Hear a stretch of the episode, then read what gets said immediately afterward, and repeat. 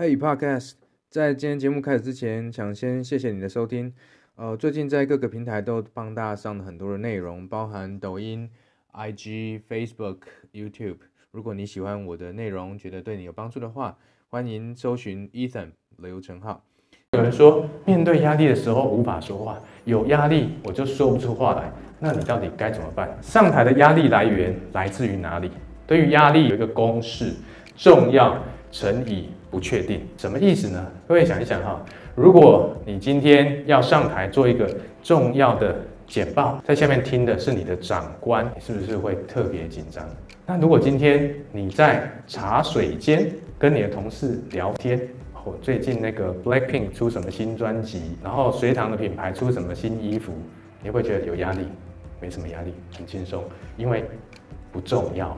那你在浴室唱歌的时候，是不是特别不会紧张？因为不重要，只有你自己听到而已。有一种说法叫“大考大玩，小考小玩”，对吗？那为什么可以大考大玩，小考小玩？考试不是很重要吗？那为什么会反而考试没有压力？因为你事前做了完整的准备，也就是说不确定性降低了。它依然很重要，可是不确定性降低了，你自然压力就会小。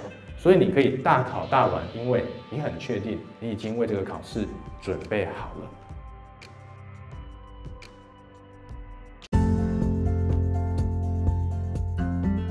谢谢你今天的收听。我相信很多人现在才刚开始听 Podcast，或许你跟我一样是一边听一边工作或做其他的事情。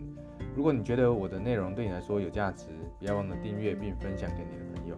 那如果你还想听什么样的内容，也欢迎你留言告诉我。祝你有个美好的一天，拜拜。